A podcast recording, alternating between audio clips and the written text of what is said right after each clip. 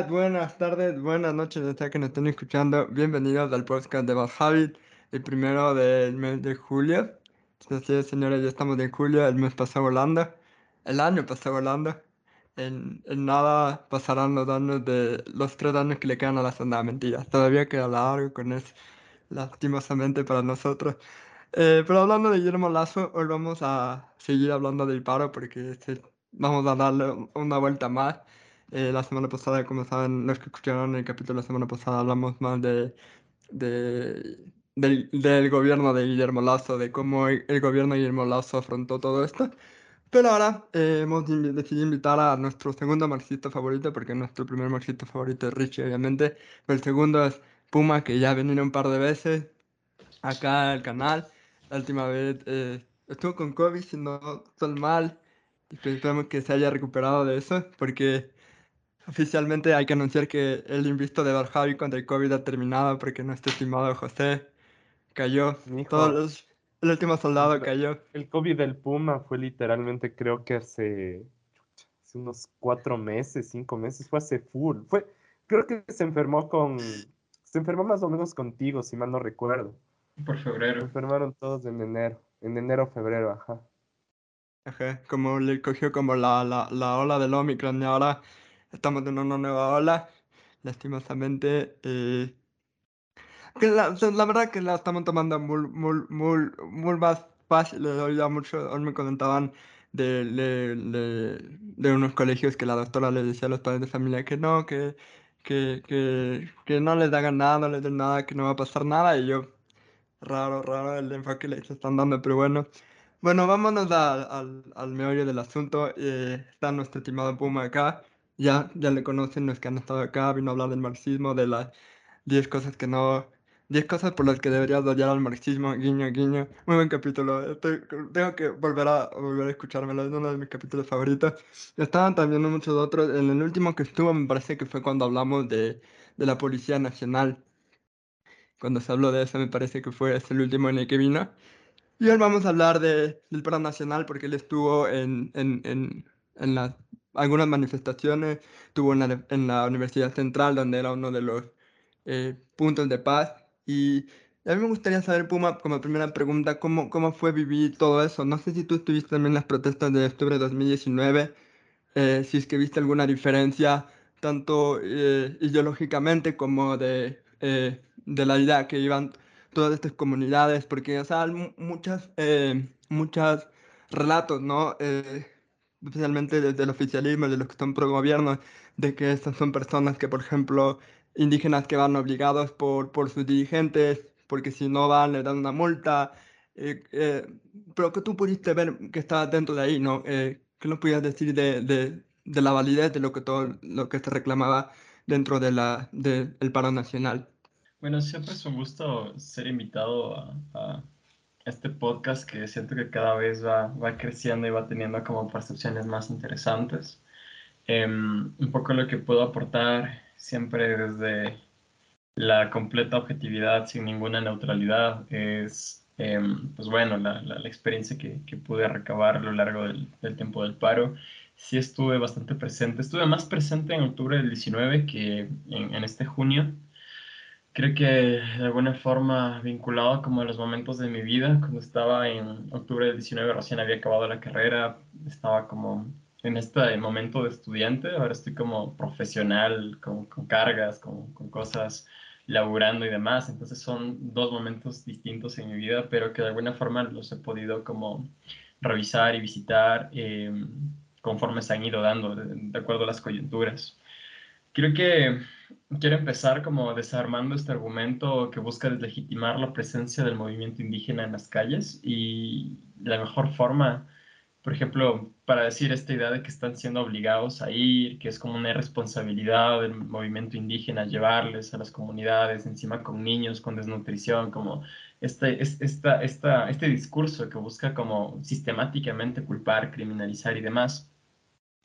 Eh, creo que se, se, desarma justamente en el día en el que se da como el, el pacto, ¿no? El día en el que se acaba el paro, sale como esta noticia de que los 15 centavos salen como las mesas de trabajo, sale esta noticia de que finalmente estamos como eh, se devuelve la paz y que se acaba el paro, sale Leonidas dice como diciendo, sí, ya está como medio negociado por ahí.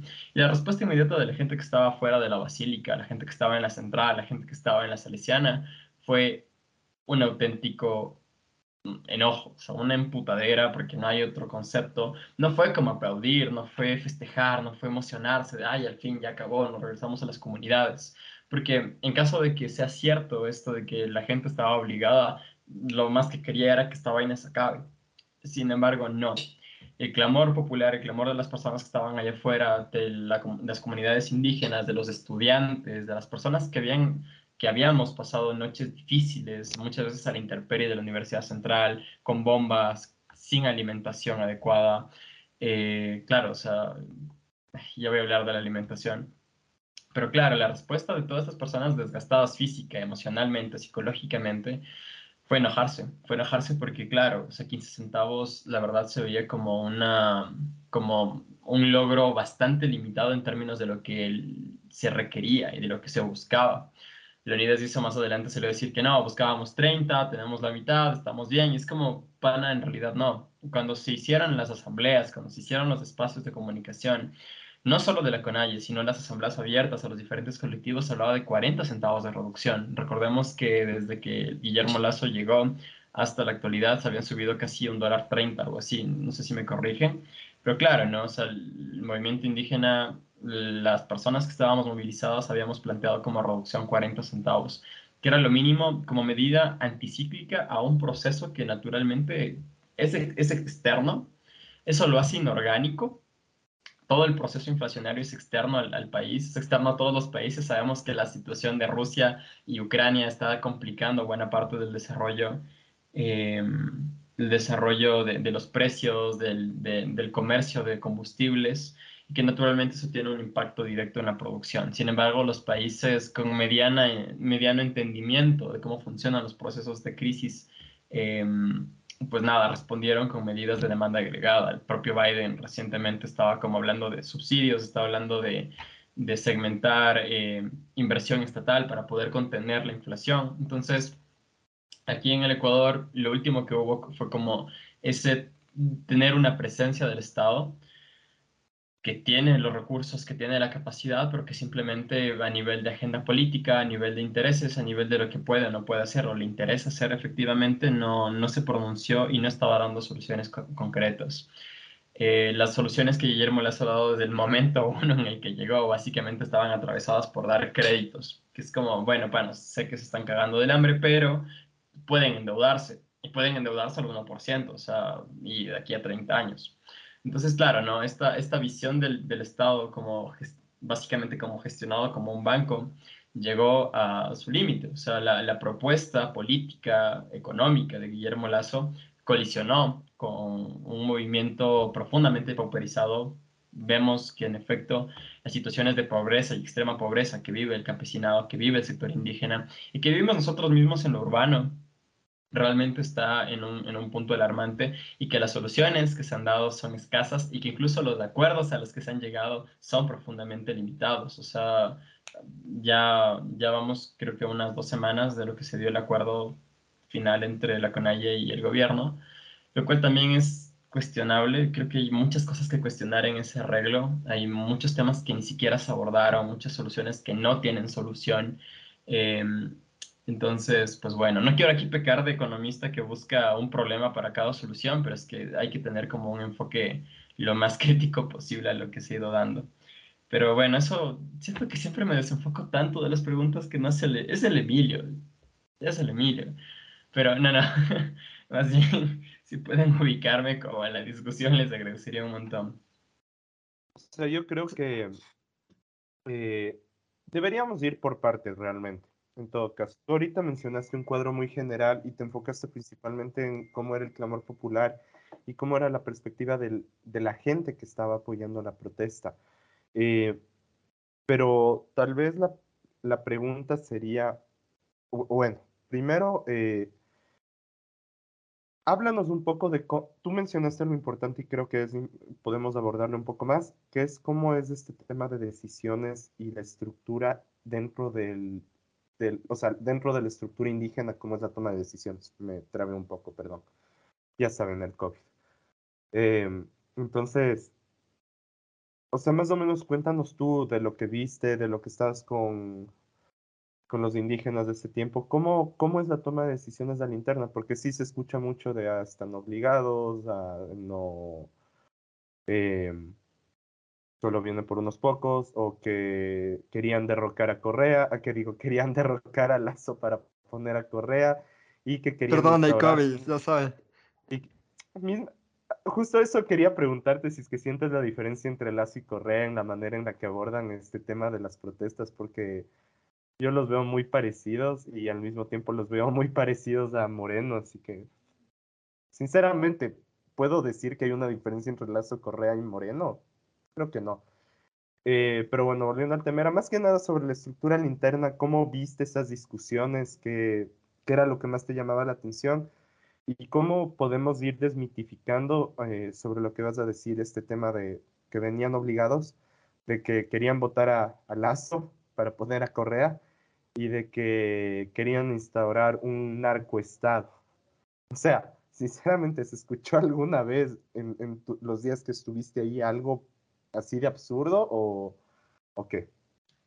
A ver, es, son como temas complejos y, y, creo que hay un concepto que ayuda como a esclarecer todo esto y es primero cómo se ha configurado la idea del movimiento indígena. Literalmente hay como una visión de tacharlos a todo el colectivo indígena de tontos, de vándalos, de criminales, de, de claro, ¿no? Te ponen esta imagen, recuerdo que sonó mucho, de un señor cerrando la calle y una señora enojada empujándole, diciéndole como, eh, tú me vas a dar eh, trabajo, o sea, déjame pasar que voy a perder mi empleo. Y el discurso era como que, ay, es que el pueblo contra el pueblo y demás vainas. Sin embargo, no nos damos cuenta cuál es la realidad concreta del urbano y de lo rural.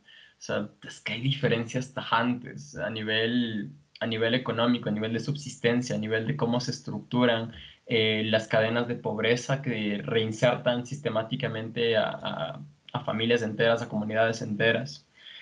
Pero bueno, voy a... Eh, quiero hablar tanto de la estructura interna como del proceso de fascistización del Estado, eh, que es algo que, que, vemos cada vez que hay momentos de clamor popular. Pasó en el 99 con Yamil, con, con Mawad pasó algo muy parecido cuando se dio el proceso de levantamiento, no solo indígena, sino también de los sectores urbanos. Eh, la propia Shis era donde se congregaba como estos, estos sectores profundamente privilegiados a, defender, a defenderse de estos vándalos, de estos indios, de estos, eh, eh, no sé, no quiero usar términos más peyorativos, pero claro, entendemos la connotación profundamente racista que, que se levanta como en estos momentos. Pero eh, primero, con el tema de la estructura interna del movimiento indígena, hay que tener claro que el movimiento indígena tiene muchas lecciones que dar en temas de democracia. No es la mejor, la mejor estructura, sin embargo, todo se va escalando desde los sectores más... Eh, la unidad viene a ser la comunidad, Después de eso tienes como representación cantonal, tienes representación provincial, tienes representación más adelante en el presidente de todas las comunidades, ¿no? Entonces, el, por eso le llaman el máximo líder a Leonidas Issa, que mucha gente decía, puta, el fascista es del Estado o el fascista es la CONAIE, por usar el concepto de máximo líder, es muy común escucharlo en los comunicados que da la CONAIE, pero hace referencia a que tienen diferentes líderes, o sea, la CONAIE es un espacio con varios líderes, donde eh, existe un máximo representante de ese liderazgo que al final viene a ser Leonidas Issa. Eso, tenerlo claro, las decisiones en las asambleas se las puede, se las da como en términos muy precarios porque pides la palabra y hay mucha gente que quiere hablar, hay diferentes, los que hablan esencialmente son los representantes de las comunidades. Yo creo que aquí estamos chocando con, con es peculiar cómo el movimiento indígena tiene tanta legitimidad dentro de lo, dentro del urbano. Eh, durante una semana, durante una semana fuimos los estudiantes, los desempleados, los trabajadores y las trabajadoras, eh, los comerciantes, quienes hemos estado aguantando, quienes aguantamos el, el, paro. Recordemos que recién la segunda semana es cuando llegan las comunidades indígenas, pero estuvimos una semana nosotros solos aguantando y en octubre del 19 fuimos aquí Quito quienes aguantamos, o sea, fueron los taxi fuimos con los taxistas, fuimos los estudiantes, fuimos los barrios, los que literalmente cerrábamos las calles para eh, eh, incentivar al paro. Pero al final llegó la CONAIE y toda la, la capacidad de representación política de los sectores urbanos terminó replegada terminó sin tener vocería, terminó sin capacidad de decisión. Cuando se armaron las mesas de diálogo, tanto en el 2019 como actualmente en el 2022, no viste representantes gremiales de los estudiantes, no viste representantes gremiales de mucha gente que estuvo haciendo el aguante y el acolite en el, en el paro y que fueron esenciales. O sea, el, incluso las grandes federaciones o comisiones de trabajadores tampoco estaban involucradas del todo en, los espacios, espacios de vocería.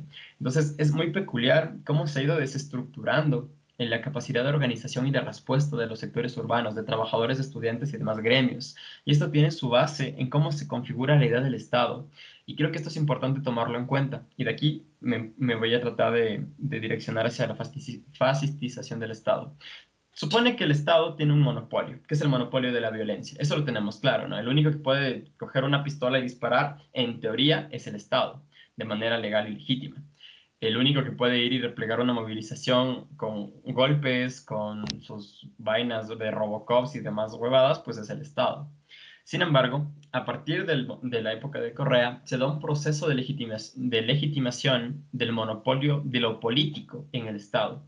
Entonces, lo político ya no es lo que tú gestionas con tus compañeros de estudiantes. Lo político, incluso yo como representante estudiantil de la Universidad Central del Ecuador, hace ya cuatro, eh, o cinco años, recuerdo que nos organizábamos con los estudiantes, teníamos todo con los estudiantes, hacíamos eventos con los estudiantes, movilizaciones con los estudiantes, pero no nos reconocían porque no estábamos eh, legalizados dentro del SENACID. Entonces, lo político se subordinaba al Estado. Si no tenías la firma del Senacid, no eras parte de este gran Estado eh, gestor de lo político. Si querías quejarte de los pasajes o si querías quejarte de cualquier mínima cosa, el procedimiento tenía que estar regido por, los, por el debido proceso que el Estado señalaba.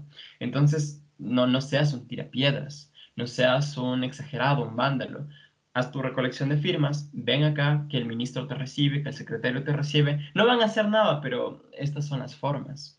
Y esto es básicamente como estos, este cumplimiento eh, que trata de legitimar al Estado como el único ente que puede eh, gestionar lo político. Y esto me parece peligroso, muy peligroso, porque ¿qué es lo que pasa al interno de los movimientos eh, aquí, estudiantiles, gremiales, etcétera? Es que comenzaron a depender del Estado para ser gremios, es que comenzaron a depender de estas dinámicas complacientes, serviles y, profundamente estatales para poder gestionar cualquier mínima eh, reivindicación. regresemos a ver a, a, Yes Unidos, regresemos a ver a cualquier gremio correísta de su momento. Todos eh, para poder pedir algo, para poder gestionar algo, lo hacían a través del Estado. No había una vaina de movilización concreta porque no era necesario o no, se planteaba como deseable.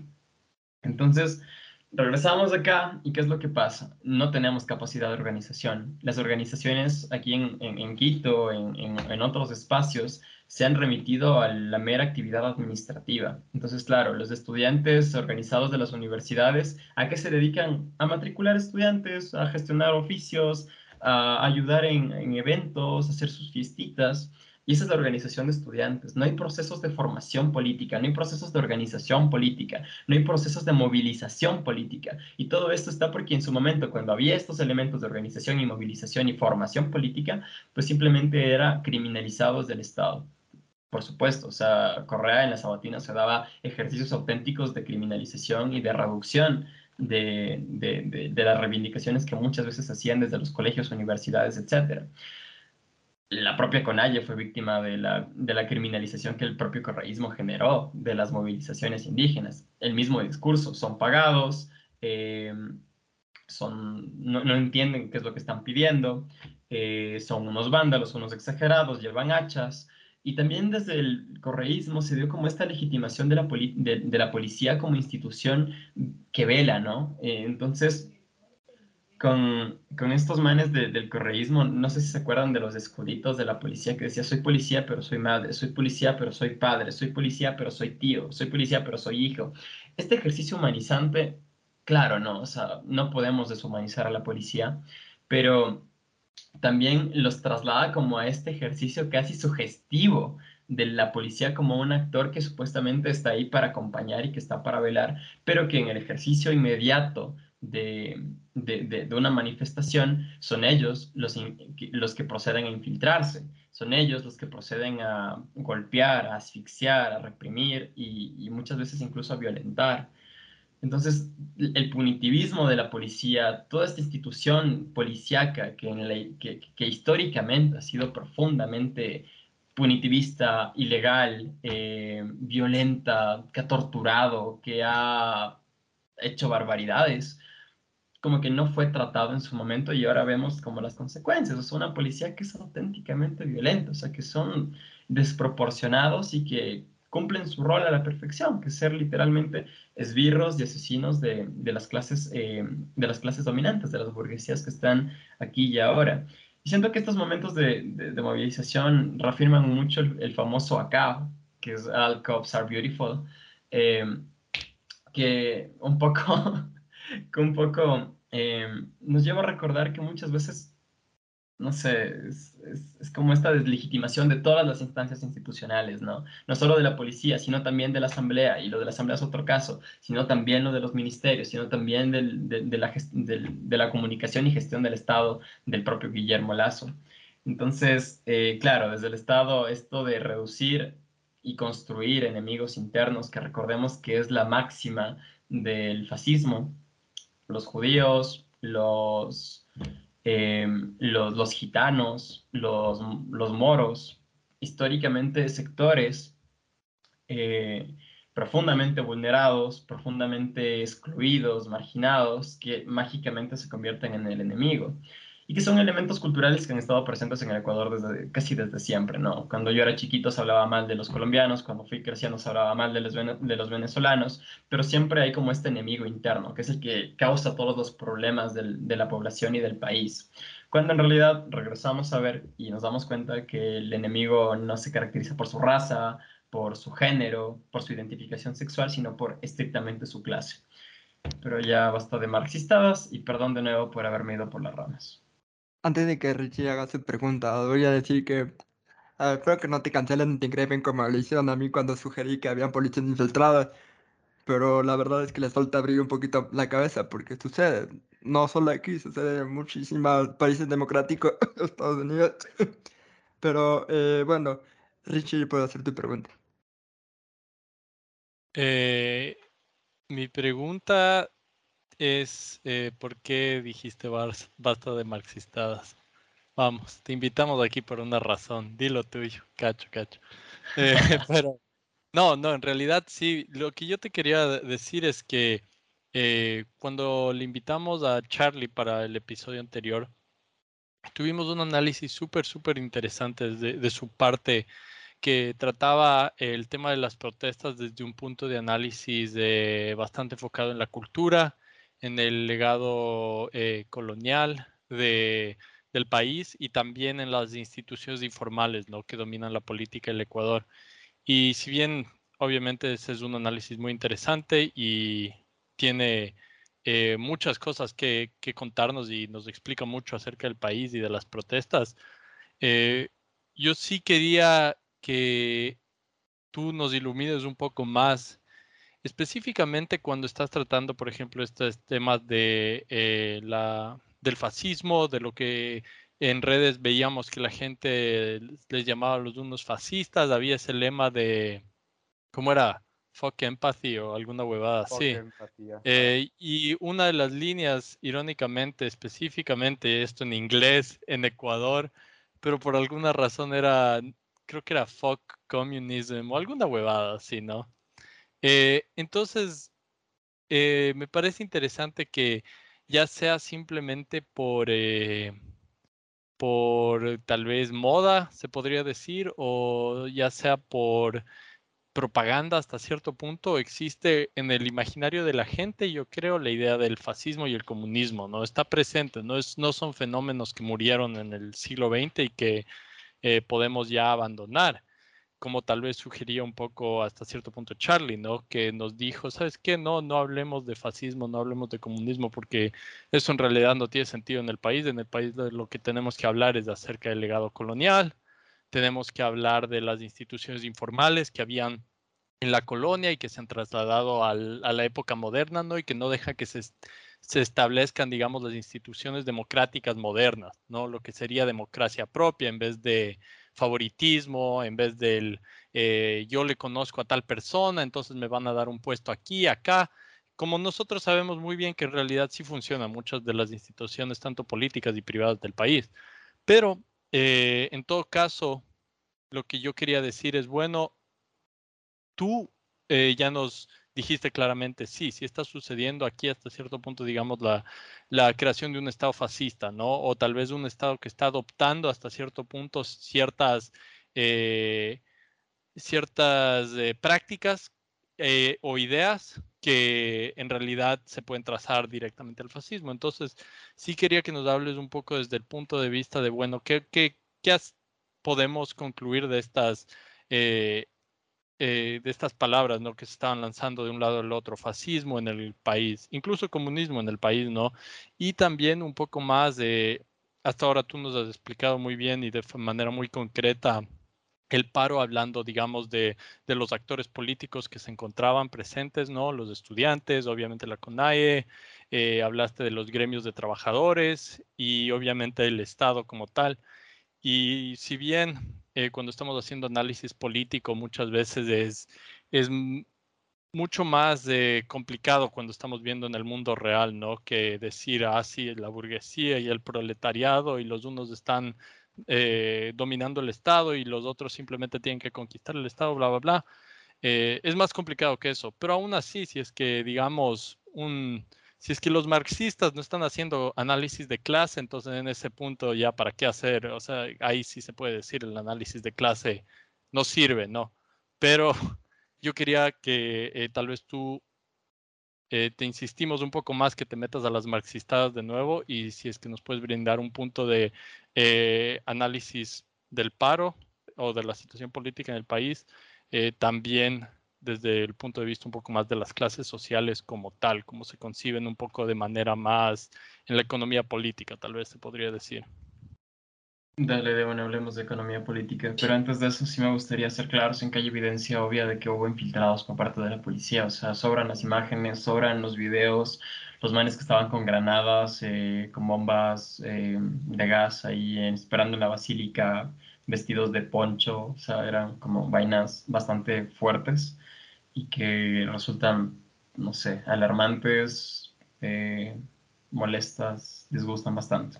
Pero bueno, pasamos al análisis de economía política. Yo creo que siempre es importante recordar que no estamos en un capitalismo a medias, no estamos en un capitalismo tardío, no estamos en un capitalismo eh, parcial, estamos en un capitalismo. Formamos parte de un proceso en el que la acumulación eh, de capital se gesta a partir de la explotación del trabajo. Estamos en un, en un, en un sistema económico que es plenamente capitalista, que cumple todas las características de lo que es un capitalismo, pero que en todo sistema económico, en toda estructura económica, conviven diferentes modos de producción. Vimos que, no me acuerdo si es Fukushima, eh, había un caso de esclavitud aquí en el Ecuador en el 2017, o sea, no es hace mucho. Eh, otros modos de producción conviven con un modo de producción hegemónico y lo alimentan y le dan como un sentido y le dan un valor y le dan, eh, lo nutren. Entonces sí, por supuesto, aquí hay remanentes feudales, remanentes coloniales, remanentes de todo tipo, pero a la, que a, la, a la final nos regresan a la, a la condición plenamente capitalista de eso, ¿no? De explotación, de acumulación, tanto del trabajo como de la naturaleza. Y en ese aspecto, siendo nosotros naturaleza, tenemos una posición muy concreta, somos la naturaleza defendiendo, defendiéndose a sí misma y, y por supuesto tenemos un, un, punto, un punto concreto, no es pecar de, de no es pecar de, de, iluminados o de utópicos, sino simplemente de revisar las condiciones materiales en las que vivimos y saber que pertenecemos a una clase social, una clase social que no tiene más que su, que su trabajo, que no tiene más que eso para poder subsistir y para salir a fin de mes, y eso nos hace estrictamente trabajadores y trabajadoras. Entonces, si estamos en esa situación en la que unos solo tenemos nuestra fuerza de trabajo y otros tienen sus grandes capitales, son los que mandan, son los que deciden, son los que trabajan una hora al día solo para hacer tratos huevones entre ellos, pues naturalmente se ubican como la clase que posee los medios de producción y eso se determina como burgueses. Entonces, sí, la lucha de clases está más vigente que nunca. Distingamos que entre el fascismo y el comunismo, eso sí, eh, existe la identificación de un enemigo interno, pretendemos que los opuestos se tocan, pero es que es radicalmente distinto. En el fascismo, el enemigo, mejor dicho, empezamos por el comunismo. En el comunismo, el enemigo interno son los burgueses, son esta clase que no permite el desarrollo de ideas, que no permite el desarrollo de las condiciones productivas, que no permite eh, el, crecimiento de la capacidad eh, tanto espiritual como física del ser humano, espiritual entendiéndolo desde la visión antropológica, eh, y claro, ¿no? O sea, literalmente aquí en el país, como más que cualquier otro país, podemos notar cómo esta burguesía es particularmente castrante, eh, ya que es una burguesía que no ha podido diversificarse, que no ha podido innovar, que no ha podido industrializarse. Entonces, sí, es una... Es una... Es una burguesía estrictamente peyorada, o sea, es una burguesía pobre, eh, no me acuerdo quién era, si era Agustín Cueva o si era Marini, que les decía la, la lumpen burguesía. Entonces, eso es tomarlo en cuenta, son realidades, es, es, perfectamente demostrable.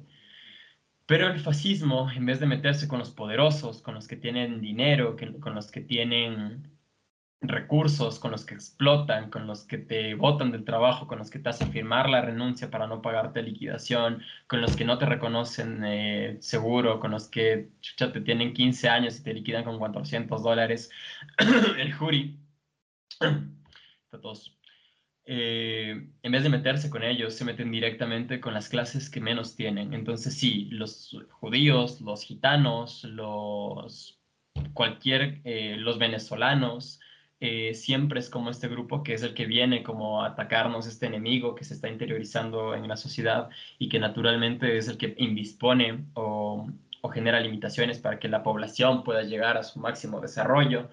Entonces, es la diferencia concreta entre comunismo y fascismo, si no nos queremos meter en un montón de elementos teóricos mucho más complejos. El comunismo señala y antagoniza con los poderosos, con los que explotan, y el fascismo se mete con los más débiles, utilizando toda la maquinaria del Estado y toda la maquinaria de la, de la propia burguesía. Entonces, literalmente era eso, un señor burgués dueño de un banco criminalizando a la población con más pobreza y extrema pobreza del país. Carajo, si eso no es fascismo, o ¿de qué, bajo qué elementos eh, teóricos comprendemos el fascismo? ¿Me explico? Y ahora, si queremos eh, entender el por qué somos un país con, con, este entendimiento de la política, es importante considerar cuál es nuestro, cómo, cómo producimos nuestra vida, ¿sí? No podemos decir es que somos remanentes coloniales y es que hay que, chuta, no sé, liberarnos de este españolismo que aún, que aún está por acá.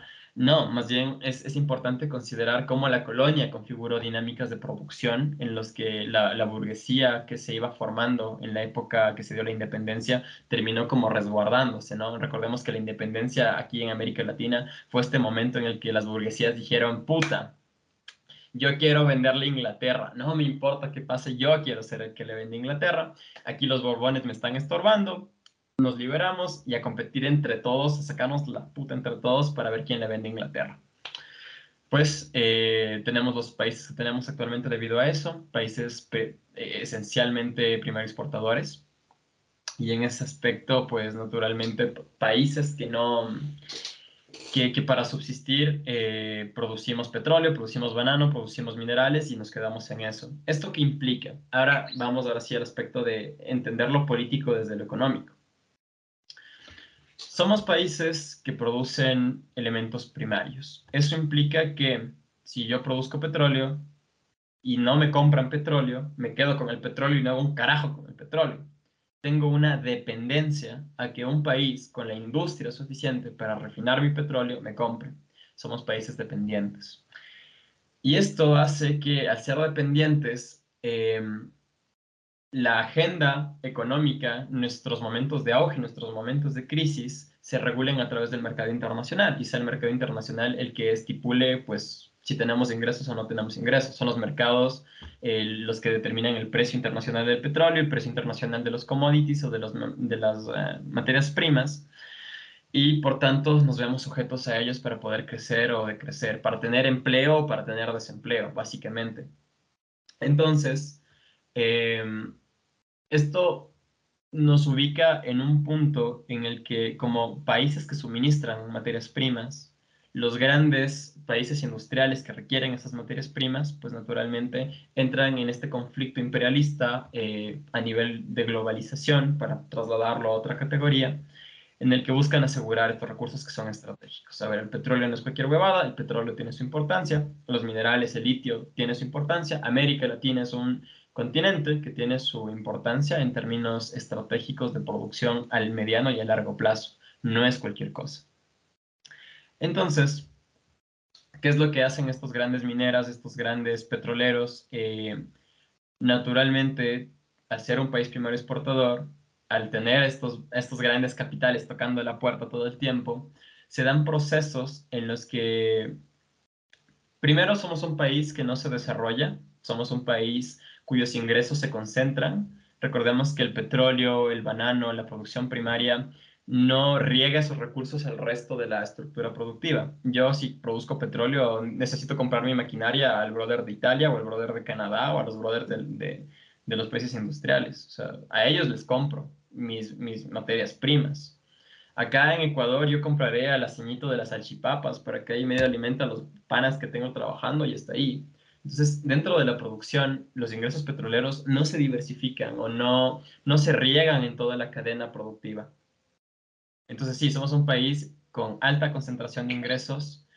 Estas, estas, estos, estas personas que terminan concentrando los ingresos tienden a tener consumos suntuarios, a tener tanta plata, consumen elementos suntuarios, no consumen ni siquiera lo propio porque tienen como esta idea de equiparar eh, culturalmente al, al, consumo gringo o al consumo europeo. Esto pasa desde siempre. Recuerden que con García Moreno había la tentativa de, parecer, de, relacionar nuestro consumo al consumo francés, luego al consumo inglés, luego al consumo estadounidense. Siempre hubo como una tentativa de, de las personas con recursos, de las personas con dinero, pues simplemente de, de equiparar eh, su consumo a un consumo que no se produce aquí en el país. Por tanto, insisto, esta, condición primaria exportadora nos limita a nivel de crecimiento porque los ingresos que entran no llegan a, no llegan a la economía, no llegan a la economía, no llegan a las manufacturas, no llegan a las pequeñas industrias, solo no llegan.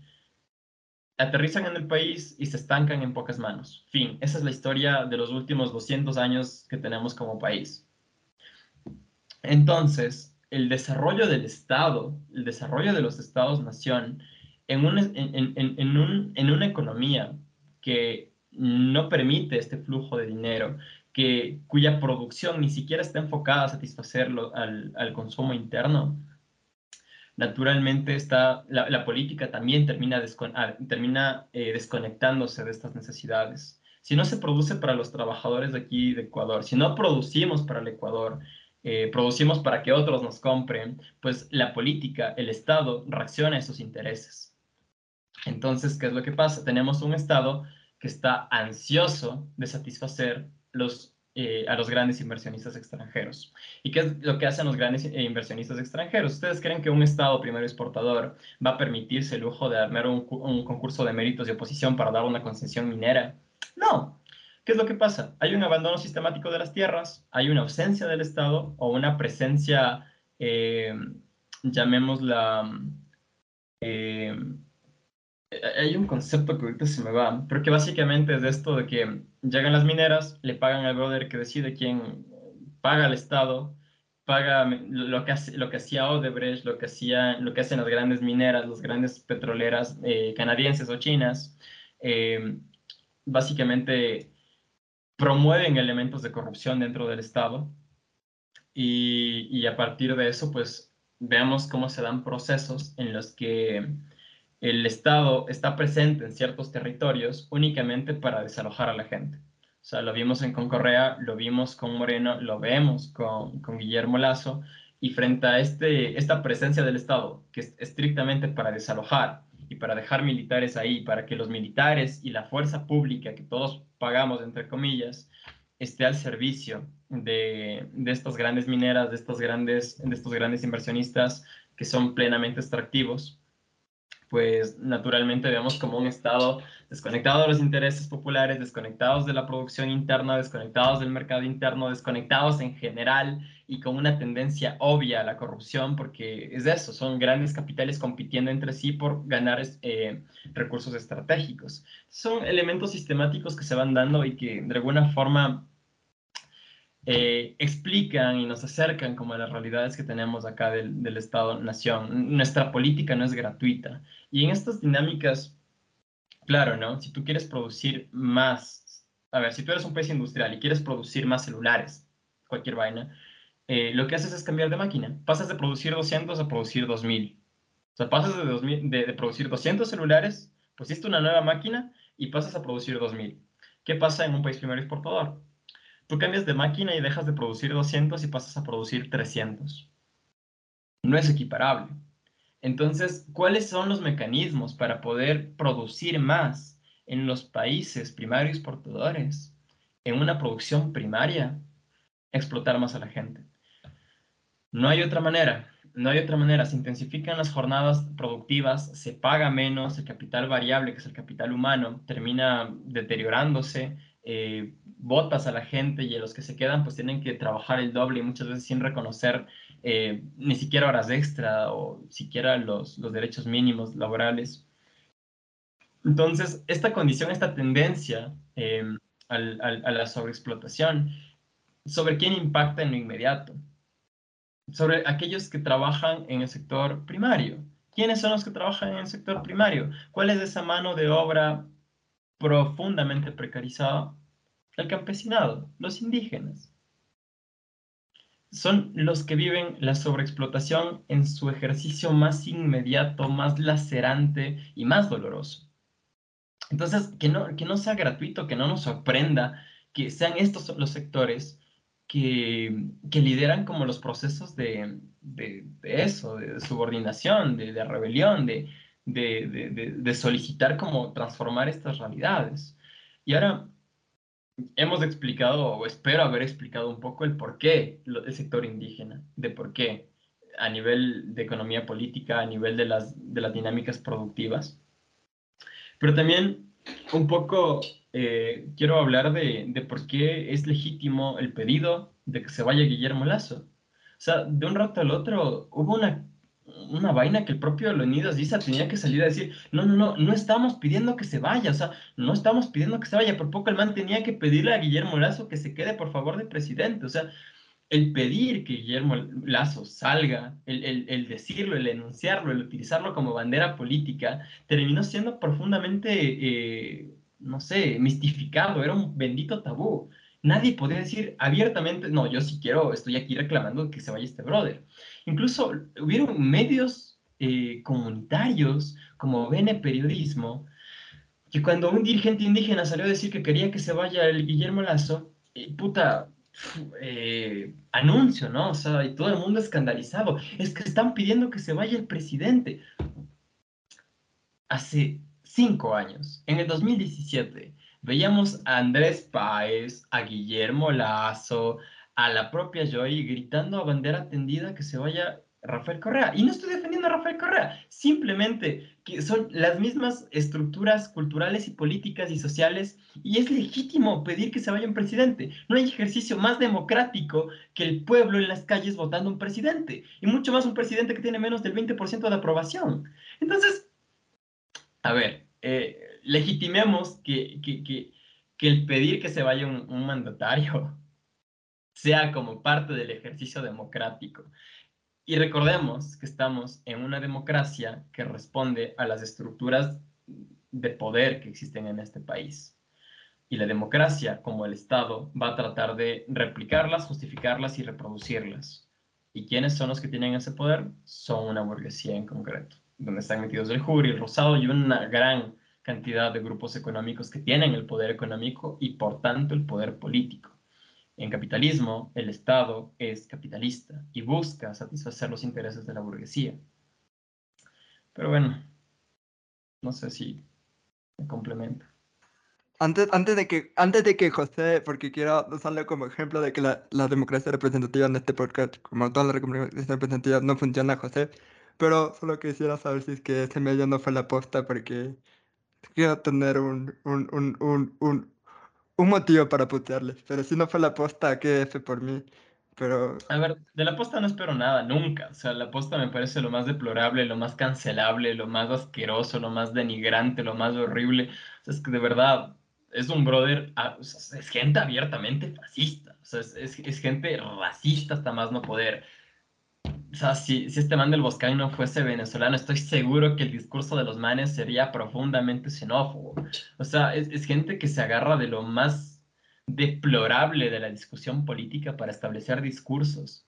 Pero ya, eso para putearle la posta porque nunca está de más. Pero yo me quejo de, de los medios, de los medios alternativos. O sea, de verdad, hubo mu- muy poco ejercicio intelectual por, pan- por parte de los medios alternativos de entender que incluso la violencia es legítima.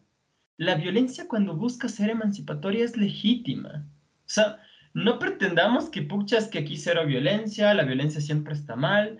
Pana, si me están latigando, si me están dejando sin comer, si están quitándole la comida a mis hijos y mis hijos tienen desnutrición crónica, si no tengo dónde dormir, si tengo que ver a mi gente morir de, de, de enfermos esperando cita, si tengo que ver a mi familia, a mis papás morirse esperando cita sin medicamentos, o sea, ¿por qué mierda el que yo lance una piedra o el que yo insulte o el que yo grite va a ser, va a ser como reprochable? Y no solo eso, o sea, aquí, aquí yo sí quiero mencionar algo porque siempre se hablaba de este discurso pendejo del quién es el que comienza la violencia. Me acuerdo clarito que, que me cancelaron por eso, me decían, no, pero ¿quién es el que comienza la violencia? Y es un, no sé, ¿a qué te refieres con violencia? Podemos hablar de la violencia estructural, la violencia sistemática, una violencia mucho más obvia que es, como tú dices, digamos, lanzar la piedra, por así decirlo. Pero no podemos dejar de lado que en esta estructura en la que estamos viviendo actualmente, existe una violencia muy grande contra los pueblos indígenas.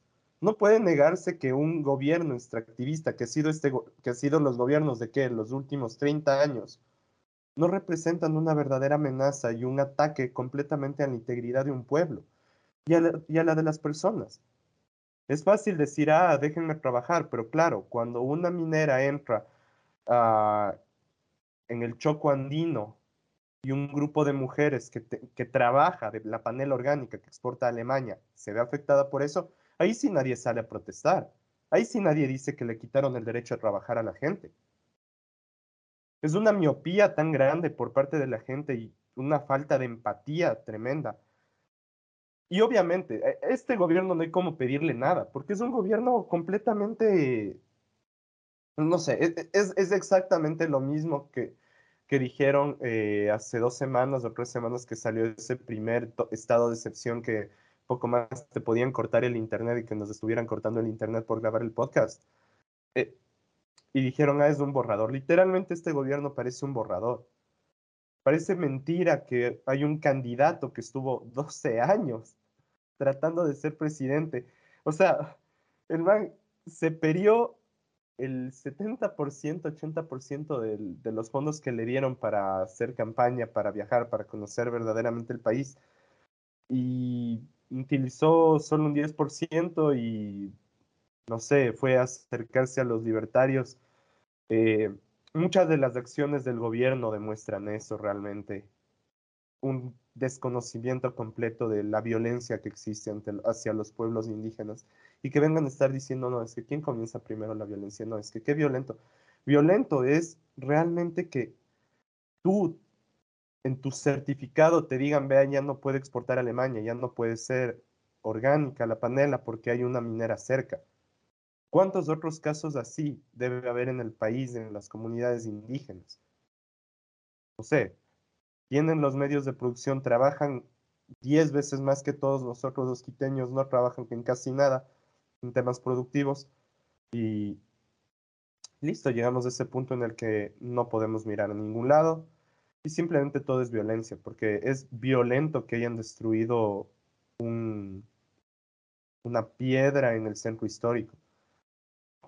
Quito, y esto sí, lo, otro punto importante es del, ah, hay demasiado tráfico, no nos dejan movilizarme. No es por nada, pero cuando hubo las protestas, una persona podía llegar tranquilamente a su trabajo del, del Valle Quito, porque increíblemente nunca estuvo cerrada la vía del Valle Quito, sin mayor problema, pero vuelve la normalidad y te encuentras que te toca esperar unas dos horas más o menos para avanzar par kilómetros. No sé, creo que el problema, los problemas de fondo que tiene la capital por todo lado son más profundos y más complicados que simplemente decir, ah, es culpa de los indígenas. Y es como decía el Puma. Los manes sacaron el libro de George Orwell, sacaron el viejo libro de cualquier política y dijeron, bueno, hay que buscar un enemigo. Eh, sí, hay, que buscar siempre un enemigo, un enemigo interno, alguien a quien culpar de, de cada cagada. Correa ya está perdiendo efecto, necesitamos buscar a otro. Acá en Leonidas dice.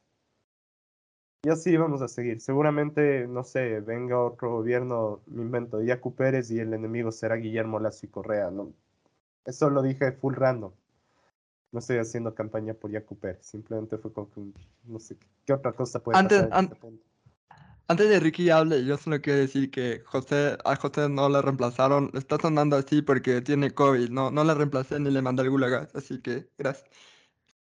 Sí, le deseamos una recuperación pronta a nuestro nuestro amigo José. Gracias por decir que suena gangoso. Ajá, literal. Le dijiste que suena feo. Ahora no va a querer hablar más.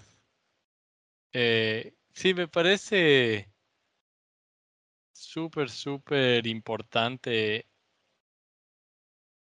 Como tú dices, Puma, o sea, tener clara algunas cosas y no tener miedo tal vez de decirlas como son. En el sentido de que tanto eh, digamos, tal vez el tema de la violencia, como el tema de las instituciones, de, entre comillas, democráticas, ¿no? Las instituciones políticas modernas, tal vez sería una forma más apropiada de decirlo. Son temas que se vuelven, eh, digamos, tabú en la discusión de lo que es válido en la política nacional. Y yo diría que también internacionalmente y en otros países se da una eh, discusión muy similar, ¿no?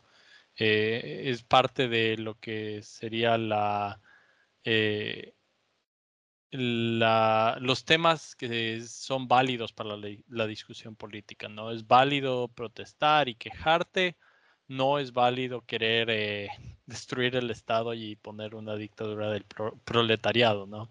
Ahí es cuando ya te estás yendo de huevadas. Pero no, esas no son mis palabras, por si acaso. Aquí estoy creo que eso salió en la posta en algún rato. Pero eh,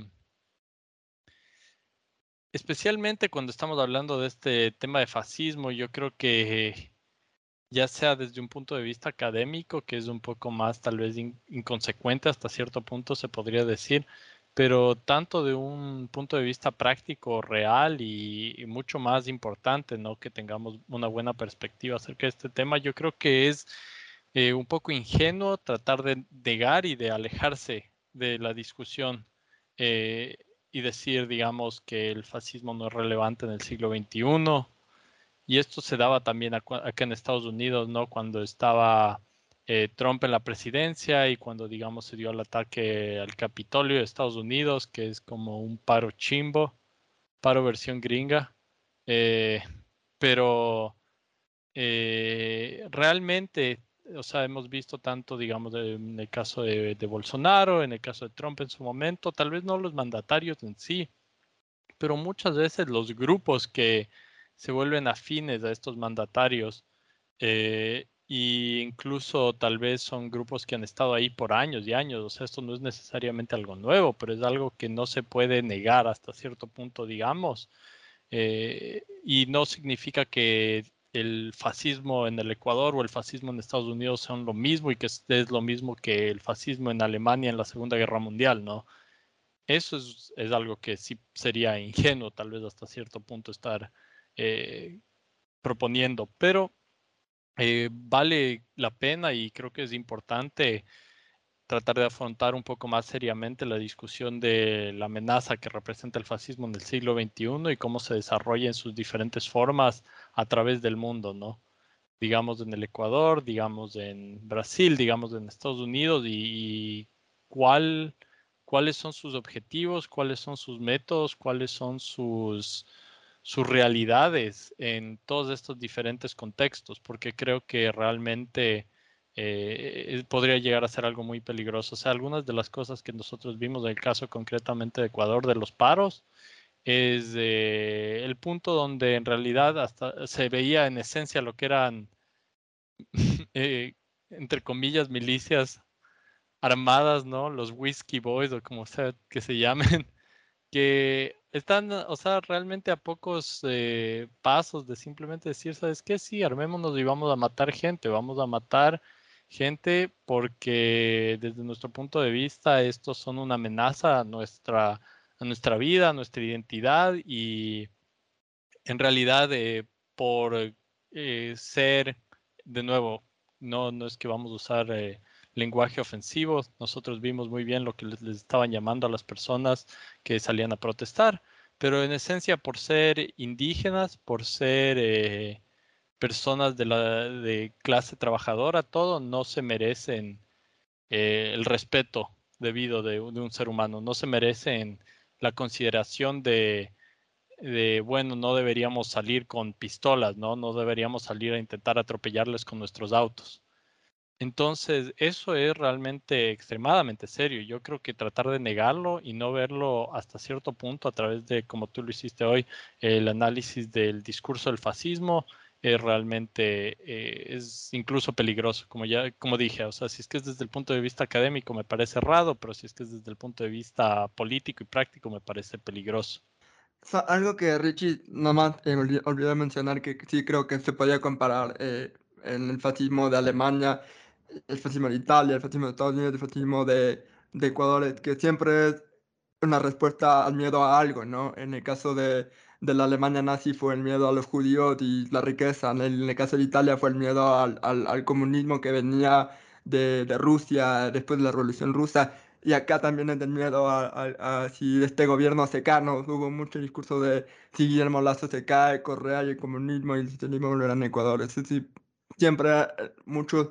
Eh, muchos eh, movimientos fascistas siempre apelan al, al miedo de, de una, una, parte de la población para agarrarse de, de, de que si esto sucede, eh, esto va a pasar, ¿no? Y yo creo que eso se vio mucho, ¿no? El, el, eso de que hablábamos al principio del podcast del folk empathy, mucho era de, de, de que si Guillermo Lazo se va, Correa va a volver. bueno, pues me gusta ese fondo, bien. Um, entonces, eh, es, es, un, es, un, es un problema, ¿no? Eh, es una es una, eh, como es una, algo que, que se ha ido gestando poco a poco, ¿no? Pero que siempre ha estado ahí, porque, por ejemplo, los grupos neonazis en, en Europa en Europa siempre han estado ahí y recién estos últimos años han ido surgiendo, pero siempre han estado ahí, tal vez muy cautelosamente, pero últimamente en países como España, como Alemania, como Hungría, han tomado poder poco a poco, ¿no? Han tomado gran relevancia basándose en casi los mismos los mismos eh, argumentos de lo que pasó en, Europa después de la Primera Guerra Mundial, que fue la pobreza, la entrada de inmigrantes, eh, el, el, hecho de, de yo soy, si, si tú me eliges a mí, yo te doy el trabajo, el trabajo que ellos te han quitado, como también fue con Trump. Una, una gran razón por la que Trump gana es porque eh, muchos, eh, muchos eh, de los votantes blancos que votaban por Trump votaban bajo la promesa de si tú me eliges va a volver la industria de los carros de Detroit y todo eso, no, es un, siempre está bajo esa, esa promesa de, de, que si tú me eliges daré algo mejor, ¿no? Pero siempre cuando terminan elegidos hay un meme a mí me, que, que, me encanta que decía si, si, si yo, si tú me eliges eh, todos los inmigrantes se van ahí y tú tendrás trabajo y de ahí sale una persona de ese trabajo y dice, dame trabajo y le decía, fuck you o algo así. Eso es básicamente cómo funcionan los, los gobiernos que, que, que, que, terminan elegidos bajo esas premisas, ¿no? Entonces, sí creo como Ricky que, que hay que tener un, un, un, gran un gran cuidado y un gran ojo y, y sobre todo cuestionar ese contenido que te viene, cuestionar el de, el de cuestionar este tipo de actitudes de, de, mm, de personas que, que intentan atropellar a manifestantes, que le intentan disparar, que sobre todo que hacen eh, cosas mercantiles para venderte una idea de folk empathy y de folk comunismo y folk todo eso, porque eh, aparte eso es algo que está muy mal y que está que es muy peligroso, como decía Richie. Eh, no sé si Puma también quiere comentar sobre un poco más sobre lo que dijo Richie. Entonces, eh, ah, dale. Solo para agregar eh, puramente, digamos, por, eh, por entrar en la parte académica de la discusión, que de nuevo me parece la parte tal vez que menos sentido tiene, pero solo por, por diversión del podcast, porque está un, porque está una mente del- de la talla del Puma aquí, una gran, una de las grandes mentes del país. Eh, también lo, lo que se podría argumentar, ¿no? Un poco es que dependiendo de tu punto de vista, el fenómeno del fascismo, que obviamente diferentes disciplinas tienen diferentes perspectivas de, de qué es, si es que es algo ideológico, si es que es algo eh, tal vez, digamos, eh, coyuntural de un punto histórico que no se repetiría de nuevo nunca en la historia, ta- bla, bla, bla, bla, bla, digamos, un argumento de punto de vista de industrialización y de la progresión lineal de la historia, pero eh, como obviamente estamos en nuestras huevadas marxistas, como dijo el Puma hace un rato, se podría también analizar ¿no? al fenómeno desde un punto de vista, digamos, un fenómeno eh, relacionado directamente a las clases sociales, ¿no? Si es que quieres irte al punto de vista más, marx- más marxista y tal vez hasta cierto punto un fenómeno que mientras vivamos del capitalismo, digamos, nunca, nunca nos dejará en paz al 100%, ¿no? Entonces, desde ahí simplemente otra idea más, así, algo más para que eh, cuando estén dormidos en la noche digan, ah, qué bien que no existe el fascismo, y recuerden que vivimos en una sociedad capitalista y que tal vez por ende el fascismo siempre va a estar persiguiéndonos. Claro, ¿no? Como esta, este análisis que, no me acuerdo si era Berton, Bertolt Brecht, no sé pronunciarlo, ah, pero que decía básicamente que hemos matado al, al fascismo, pero no a la puta que lo parió. Es su lenguaje, no el mío. Soy un señorito.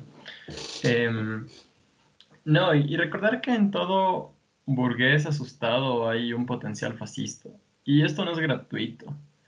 Esto implica que un burgués que ve comprometida su capacidad de acumulación va a tender a pensamientos fascistas. O sea, es que es, es lo lógico, es lo natural, es que es eh, este, proceso de alienación que implica la búsqueda constante de ganancias, que es la búsqueda constante de, de la virtud del poder que decía Nietzsche, de que solo mi capital es capital cuando puede seguir generando capital. O sea, cuando deja de generar capital, pues se entra en crisis. Y estas crisis, estos momentos de profundo temor, de profundo miedo, de ver como a la gente que, que no solo simbólicamente, sino que en el ejercicio práctico de tu día a día las tienes, eh, no sé, explotadas, superditadas a tu interés.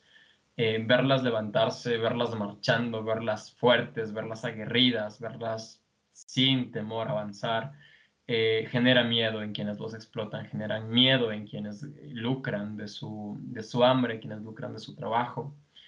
Entonces, por supuesto que, la tendencia política, ideológica, cultural, la respuesta que se va a generar va a ser esa, la respuesta de estos hijos de puta que, perdón el término, pero los que disponen del dinero y del poder para poder acceder a armas, solo van a acceder a armas y, y van a tener las respuestas que hubo en el paro, o sea, gente que abiertamente fue y disparó, intentó atropellar eh, a manifestantes y que ahorita tienen la impunidad porque tienen todo el poder para hacerlo. O lastimosamente, mientras estemos en un sistema capitalista va a haber esa impunidad y es horrible como en cierto punto yo, por ejemplo, tuve que, cambiar el nombre de mis redes sociales porque de la nada tuve un montón de cuentas que eran creadas el día de ayer o como estas cuentas que tienen un seguidor eh, que comenzaron a seguirme, que comenzaron a mandarme mensajes y vainas por el estilo. Entonces, claro, ¿no? Eh, el, fascismo gira en torno a la política del terror, a la política del miedo. Y, y, y nuevamente, es este terror y este miedo infligido contra aquellos que no tienen como los recursos o no tienen el poder para poder accionar política, eh, políticamente o socialmente contra los que sí, sí lo tienen. Entonces, o sea, estamos pasando por un momento muy complejo. El que haya ganado Lazo no es gratuito. Recordemos que tanto Arauz como Lazo eran representantes de las burguesías internas que tenemos aquí en el país, representantes a su vez de los intereses imperialistas tanto de China como de Estados Unidos. Pero el que Lazo haya ganado no es gratuito. Lazo ganó porque a la propia burguesía le aseguraba garantizar su acumulación de capital, garantizar el poder sacar recursos, poder sacar capital cuando le dé la gana, el garantizar que van a poder explotar como les dé la gana y a quien les dé la gana, y que, pues bueno, el Estado eh, ejercería como ese gran garante. Em, entonces, pues nada, vemos cómo se da un deterioro sistemático de lo público. No es gratuito que la venta del Pacífico esté como ceñida por por los conflictos entre los propios banqueros.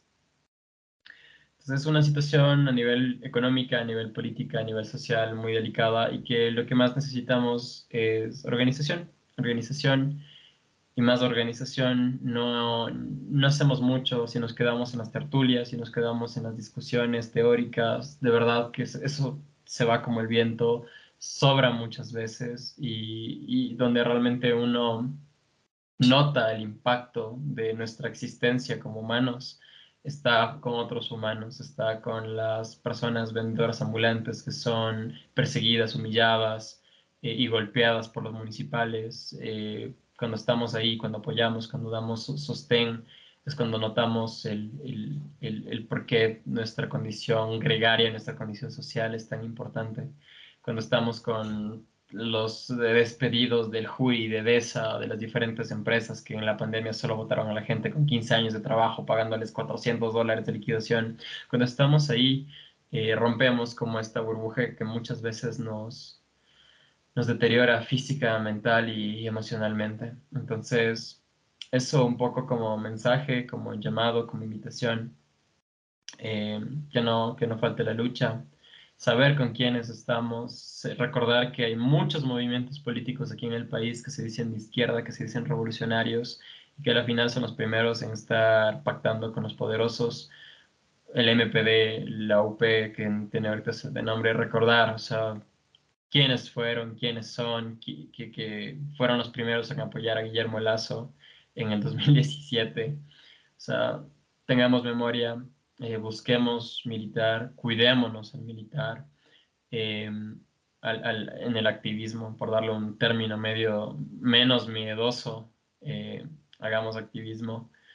Eh, y, sí, o sea, el que ahorita nos estamos restringiendo con conceptos, nos estamos restringiendo en el mensaje, que, que veamos con temor, con, con recelo el decir cosas, el pensar cosas, ya es síntoma de un Estado fascista, de un Estado que persigue, un Estado que vulnera. Recordemos que ahorita tuvimos el caso de los guevaristas, personas que sin pruebas, que sin pruebas, fueron metidas a la cárcel bajo el término de terrorismo. Y recordemos que la figura legal y la normativa que utilizaron para meterles presos fue la misma que usó el correísmo contra los siete del Uluncoto. Entonces no es que el progresismo es una alternativa. Amigos, amigas, solo el pueblo salva al pueblo el Estado burgués está para defender a los burgueses indistintamente la bandera que, lo, que, ondee, indistintamente si suena el, himno del Opus o si suena Comandante Che Guevara. Eh, entonces eso, tenerlo presente y pues nada, un abrazo y mucha fuerza. Eh, me quedé con las ganas de hacer una pregunta más, pero será para una próxima vez, porque yo quería hablar un poco de la narrativa de, de eso del narcoestado que, que se habló un poquito en, este podcast, pero creo que podría dar para un podcast más grande. Sí, sí, oye, oye, sí, sí, chance, quiero hablar de eso, pero súper rápido. De una, de una. Eh, entonces, eh, eh, la pregunta era, nos habló mucho de esa narrativa, ¿no? De que, de que los que financian el paro son los narcotraficantes, el, el, el, narco, el narcoterrorismo. Tú hiciste en, en, en tu Instagram, hiciste una una reflexión muy, muy interesante sobre eso, ¿no? De cómo las comunidades indígenas son las que más sufren el, el, narcoterrorismo y que es un resultado, como muchos han estudiado del narcotráfico, es un resultado directo del capitalismo, porque los que más consumen drogas para o sorpresas son los burgueses, son las personas que tienen más capacidad económica, como en Wall Street, guiño guiño, si no me creen, vean el lobo de Wall Street, donde exhala mucho talco, guiño guiño. Entonces, eh, háblame un poco de, de, de cómo cómo eh, el, el, narco no tenía nada que ver con este paro y por qué son las comunidades indígenas las que más lo sufren, ¿no? Porque uno diría, no, tal vez son más los que están en San Lorenzo, eh, como saben, la frontera de Esmeralda, que es la frontera de Ecuador con Colombia, la frontera norte, es una de las más afectadas por toda la problemática del, del narcotráfico. Entonces, háblame así rápidamente un poco de, de cómo, cómo afectó esa narrativa al paro, de cierta forma. Ya, primero el narcoestado es un estado que de manera pasiva o activa, de manera directa o indirecta, se ve beneficiado por la gestión del narcotráfico. Es un estado al que ingresa de manera, eh, llamémosle, no sé cómo explicarlo de manera que no me comprometa políticamente o judicialmente, pero sí, el narcoestado es este estado que de una forma u otra eh, sus políticos y sus instituciones se ven beneficiadas por la gestión del narcotráfico. O sea, el narcoestado es que tengamos municipios que tienen financiamiento irregular, tengamos eh, autoridades, burócratas de, la institución, de instituciones públicas que por hacer la vista a un lado, pues naturalmente tengan sus ingresos extras. Y narcoestado es tener a las Fuerzas Armadas limpiando dinero con proyectos de big money y vainas por el estilo donde cúpulas militares, cúpulas policiales están vinculadas. Eso es narcoestado. Eso es narcoestado. Ahora, no es gratuito que el Estado que cada ladrón juzga desde su condición y que el propio Estado haya construido como este enemigo interno, el, narcotráfico como el problema de la delincuencia, cuando los propios análisis que se han dado desde la academia y desde el periodismo sobre la delincuencia aquí en el Ecuador son muy claros. La delincuencia, el tema del crimen está asociado más a crímenes eh, menores, o sea, asaltos a mano armada, a temas de... O sea, hay, hay, hay crimen organizado, sí, pero la mayoría de los crímenes en el país son crímenes eh, de mano armada. Son crímenes eh, cotidianos de, e, en la calle, son crímenes que se pueden entender como menores, pero ese es el tipo de crimen que más eh, impacta sobre la vida de las personas. Y es crimen que está vinculado o que nace justamente de las condiciones de precariedad, de no encontrar trabajo, de no tener oportunidades que, se viven en el país y de tener trabajos profundamente precarios. Entonces yo puedo laburar mis 50, 60 horas semanales y ganar mensualmente menos del básico que si vivo en un barrio marginal de aquí de Quito y una pandilla me ofrece mil, dos mil dólares por vender droga, creo que la respuesta es obvia, ¿no? ¿Cómo logro que mi familia se mantenga a flote? Entonces, no sé, es, es, es, como muy duro y muy complejo no entender lo que implica el, el, el, crimen, no comprender de dónde nace la delincuencia, qué es lo que el gobierno está haciendo. O sea, al, poner el narcotráfico como el principal problema, está desconociendo elementos estructurales. Y desde ahí estamos mal. O sea, es limpiarse las manos, es adjudicarle el problema a un externo, y no va por ahí. Quizás el tema de, la, de las cárceles un poco se explique mejor a partir del tema del narcotráfico, tema de transporte, rutas de transporte de, de, droga, pero más allá de eso, pues no. O sea, es, es un, un, fallo conceptual, es un fallo metodológico, es no querer entender y por ende no querer solucionar los problemas del país. Y ahora, las comunidades indígenas son las que están dando aguante a los procesos extractivos. Los extractivos legales y los ilegales. Los extractivos de, con milico al lado o con paramilitar al lado. Las comunidades indígenas son las que están dando aguante a los procesos mineros, a los que están poniendo los muertos silenciosos, claro, o sea, los grandes líderes eh, indígenas, los grandes líderes ambientales que se enfrentan a las, a las mineras, pues son los perseguidos, son los asesinados. Eh, las comunidades indígenas son las desplazadas por, por estos proyectos extractivos. Y estos proyectos extractivos, según los análisis que ha hecho la propia CEPAL, los análisis que, por Dios, es con dos googleadas uno resuelve eso, de cómo los procesos extractivos están profundamente vinculados eh, no solo a los informales, sino también los formales, a, a temas de narcotráfico. O sea, hay evidencia de sobra. Hay evidencia contundente del caso de Bolivia, hay evidencia evidente del caso de Colombia y ya se está recabando evidencia contundente del caso de Ecuador. Entonces, sí, ¿quiénes son los que están enfrentando narcotráfico? Son las comunidades indígenas. Son ellos, o sea, es literalmente coger a la víctima y decir, no, es que este man le financia el, el pana que le está apuntando con la pistola. O sea, no tiene sentido es descabellado, es estúpido y es profundamente indignante. Y más viniendo de esta gente que, o sea, de los brothers que estaban alzando la banderita blanca en la Shiris, lastimosamente yo conozco algunos que, pues nada, eh, o sea, es que es una vaina que es, que es, que es, que es, o sea, no tiene cabeza, no tiene cabeza y es bastante preocupante. Eso. Y eso con, con ver que así igualmente aplaudieron a las, a las, a las policías en una caravana fue absolutamente eh, loco, surrealista y me sentí de la nada eh, como que esto no es posible y estoy seguro que decía que en, un, en, en, en, aquí en una semana no lo van a aplaudir porque va a volver la delincuencia.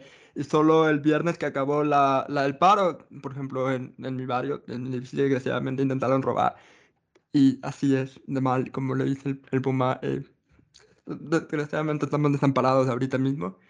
Y, y bueno, eh, yo tengo miedo por el momento en el que alguien decida que solo puede asegurarse su seguridad con una pistola y eso puede ser problemático también, eh, como lo iban a hacer en Guayaquil por la excelentísima alcaldesa Cintia Viteri que prometió armar a sus ciudadanos. Entonces hay muchos, muchos problemas. Pero bueno, para ya ir cerrando este podcast, porque ya hemos, nos hemos alegado bastante, como siempre nos alegamos con el Puma, porque siempre son eh, conversaciones muy interesantes, como Richie dijo, una de las mentes más grandes del Ecuador, así que siempre es un honor tenerlo por acá. Eh, así que, no sé, Puma, en esta segunda temporada, pues no me acuerdo si es que en el último capítulo en el que hablamos hice una pregunta random, pero para recordarte, hemos tomado como tradición de esta segunda temporada hacer una pregunta random que no tenga nada que ver con el con el tema de esta semana para destensionarnos todos un poco. Y yo en un principio iba a hacerle esta pregunta random a todos, de, iba a hacerle de escoger entre qué, qué, qué revolución me gustaría ser partícipe entre la revolución francesa y la revolución rusa, pero iba a ser muy obvio que iban a elegir la revolución rusa, así que les voy a cambiar, les voy a decir, ¿preferían participar en la revolución rusa o en la revolución hippie, o sea, la de Woodstock? ¿Cuál, cuál prefieren? ¿En cuál preferían elegir?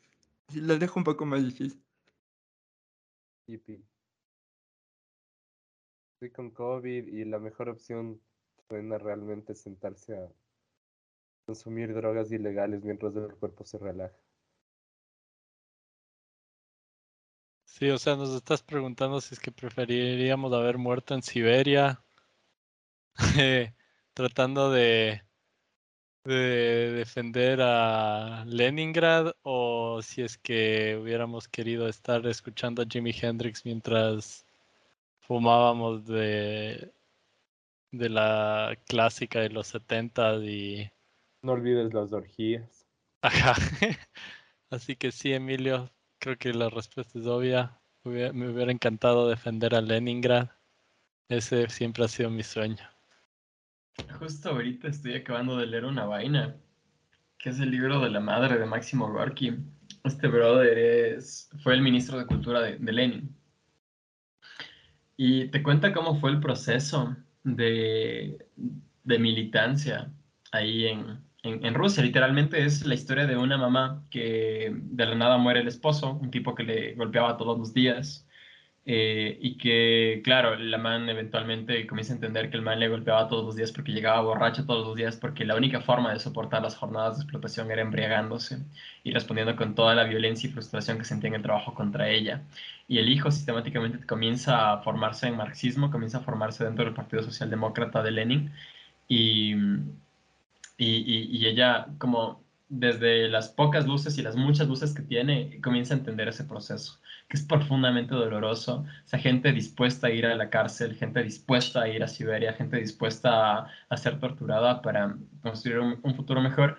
Y me confronto un poco con esta situación actual en la que es muy duro, como no sé si el elemento cultural o ideológico ha, puesto ciertas nociones sobre uno, pero es muy difícil ubicarse a uno mismo como dispuesto a ceder ese tipo de, de elementos, pero al mismo tiempo saber que hubo una sociedad o que en el planeta Tierra hemos como especie configurado formas de organizarnos donde la propiedad privada no da justificación de explotarnos los unos a los otros, da cierta, cierto gusto y, y llena un poco de esperanza el corazoncito. Así que mi respuesta quizás es Leningrado, pero dudo que haya durado mucho. O sea, quizás ahí sirviendo sopa, no sé, no sé dónde hubiese sido útil yo. Tú dijiste algo muy interesante. El tema de que edificamos un, una sociedad, una manera de organizarnos. E, e, eso quedaría interesante para algún tema, hablar de cómo los animales tienen probablemente una mejor organización, o al menos eso ya lo han mencionado los biólogos que tuvimos hace unas semanas en el canal. Tal vez algo, que cague, debo sonar full gangoso.